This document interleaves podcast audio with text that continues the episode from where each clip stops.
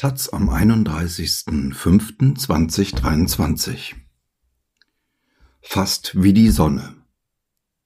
Während einige heizen, hitzig diskutieren, entwickeln andere neue Ideen. Eine Berliner Firma bietet Fenster an, die mit Infrarotstrahlen heizen. Ist das die Heizung der Zukunft?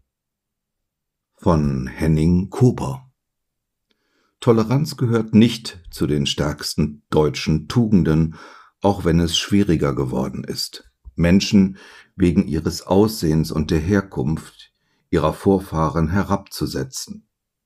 Drängt sich deswegen das Erbitterte in andere Diskussionen? Noch im letzten Jahr, nachdem der russische Mörderkrieg gegen die Ukraine begonnen hatte, drehte sich alles um Gas, Kohle, Wind oder doch noch einmal Strom oder Atom? Inzwischen geht es um die Heizung im eigenen Heim.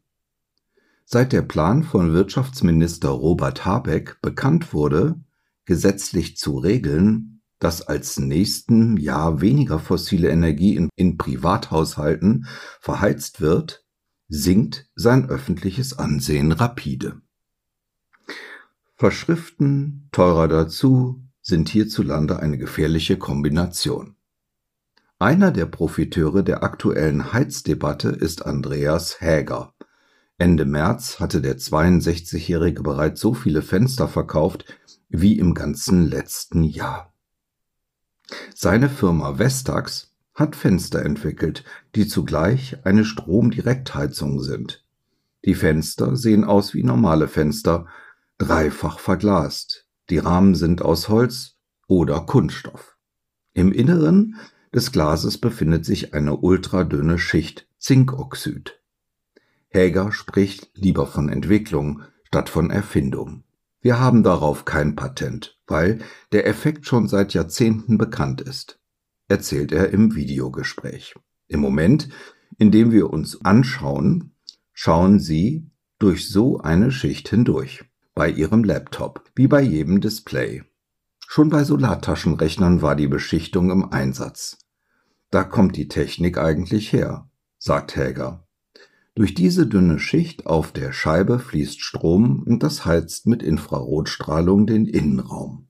Die Idee ist verlockend. Keine Heizkörper, Rohre, kein Heizungsraum mehr. Stattdessen kommt die Wärme aus den Fenstern, die sowieso da sind. Wie viele erfolgreiche Wirtschaftsgeschichten führt auch diese über ein schmerzhaftes Scheitern. Häger ist studierter Elektrotechniker, der in die Wirtschaft wechselt und für die Firma Schuko arbeitet, die damals Solarfassaden entwickeln möchte. Nach der Jahrtausendwende hatte es in Deutschland schon einmal einen Solarboom gegeben. Die rot-grüne Bundesregierung unter Kanzler Schröder hatte mit dem Erneuerbaren Energiengesetz EEG einen großen finanziellen Anreiz geschaffen. Er bewirkte, dass vor allem in Ostdeutschland eine Solarindustrie entstand, die weltweit führend war. Auch Häger machte sich mit einem eigenen Unternehmen selbstständig. In Berlin-Ahrensfelde stellte er Dünnschicht-Solarmodule her. Wir hatten 300 Mitarbeiter. Im Jahr 2010 kürzt die neue schwarz-gelbe Bundesregierung unter Kanzlerin Merkel die Zuschüsse und China steigt groß in das Solargeschäft ein. Schon bald zieht eine Pleitewelle durch das Land. Auch Häger meldet 2012 Insolvenz an. Die Chinesen haben unter Grenzkosten bei uns verkauft, da kam keiner mehr mit, sagt Häger. In seiner Stimme klingt Enttäuschung mit. In Berlin-Adlershof zeugt auch Häger aktuelle Firmenadresse vom ersten Scheitern. Das moderne Bürogebäude war einst das Zentrum der Photovoltaik. Inzwischen ist der Name um den Zusatz erneuerbare Energien erweitert. Die Mieter sind andere, als zu Zeiten des ersten Booms. In einem kleinen Raum in der Etage von Hägers Firma steht auf einem Holzpodest ein Fenster. Standardgröße, dreifache Verglasung, der Rahmen ist aus weißem Kunststoff. Kurz erinnert man sich an Angela Merkel, die einmal antwortete, Denke Sie an Deutschland, denke Sie an dichte Fenster. Mitarbeiter Niklas Baumeister hat den Strom schon eingeschaltet, Langsam erwärmt sich jetzt die innere Scheibe. Ein großer Vorteil ist die Flexibilität, sagt der 22-Jährige, der noch studiert und an seiner Bachelorarbeit schreibt. Neben Privathäusern ist die Fensterheizung auch in temporär genutzten Räumen sehr interessant, in Büros, Schulen, Ferienhäusern, Gartenlauben. Anders als bei einer Fußbodenheizung erwärmen sich Vestax-Fenster innerhalb einer Viertelstunde. Legt man die Hand auf das innere Glas, spürt man jetzt Wärme. Langsam steigt die digitale Anzeige der Temperatur Richtung 40 Grad. Das äußere Glas bleibt unterdessen kühl. Dafür sorgen unsichtbare hauchdünne Schichten Silberoxid an dem mittleren und äußeren Glas sowie ein isolierend wirkendes Edelgas zwischen den Scheiben. Das Kabel für den Stromanschluss ist mit einem, mit einem metallenen Schutz ummantelt und sitzt im unteren Ecklager.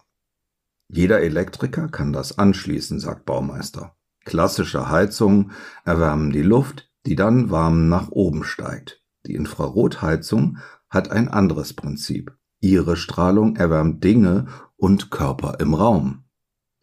Nah an der Scheibe fühlt es sich an, als würde einem die Sonne ins Gesicht scheinen.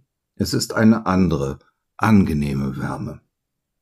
Über Robert Habeck und dessen Gesetz möchte Andreas Heger nichts Kritisches sagen, denn auch wenn der im Kabinett verabschiedete Entwurf auf Wärmepumpen ausgerichtet zu sein scheint, ist der Gesetzestext eigentlich technologieoffen formuliert. Die Zukunft des Heizens wird CO2-neutral nur strombasiert gelingen, so Häger. Anders als früher ist dabei der Anteil der eingesetzten Energie für das Heizen stark gesunken und macht neben dem Einsatz für Warmwasser und Hausstrom nur noch etwa ein Drittel aus. Wichtig ist, dass wir die Gebäudehülle dämmen, sagt Häger, im Neubau sowieso, im Altbau ebenfalls. Ein Vorteil von Vestax, benannt nach der römischen Göttin Vesta, der Hüterin des heiligen Feuers, sind die niedrigen Kosten. Für ein Einfamilienhaus liegen sie meist um 8000 Euro, deutlich geringer als die Varianten mit Wärmepumpe.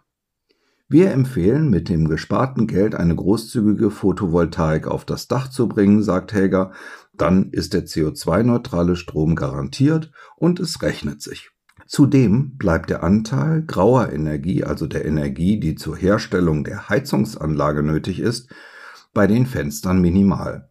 Auch braucht es zum Einbau viel weniger der raren Fachkräfte. Neben individuellen Lösungen setzt Vestax auf Großkunden. Ein norddeutscher Anbieter von Holzfertighäusern baut die Heizfenster bereits standardmäßig ein. Er sei jetzt im Gespräch mit dem ersten Wohnungsbaugesellschaften, sagt Häger und auch mit einem Hersteller von Dachfenstern. Es läuft und es ist dennoch ein zartes Pflänzchen. Tausend Fenster hat Vestax im letzten Jahr verkauft. Bosch, Weiland, Buderus, Fiesmann machen Milliardenumsätze. Welche Art zu heizen sich in zehn Jahren durchgesetzt haben wird, kann heute niemand wissen. Sind es die Heizfenster? Sind es günstiger produzierte Wärmepumpen oder doch Wasserstoff? Vielleicht muss sich auch gar nichts durchsetzen, denn mehr Arten bedeuten mehr Möglichkeiten. Toleranz ist bereichernd.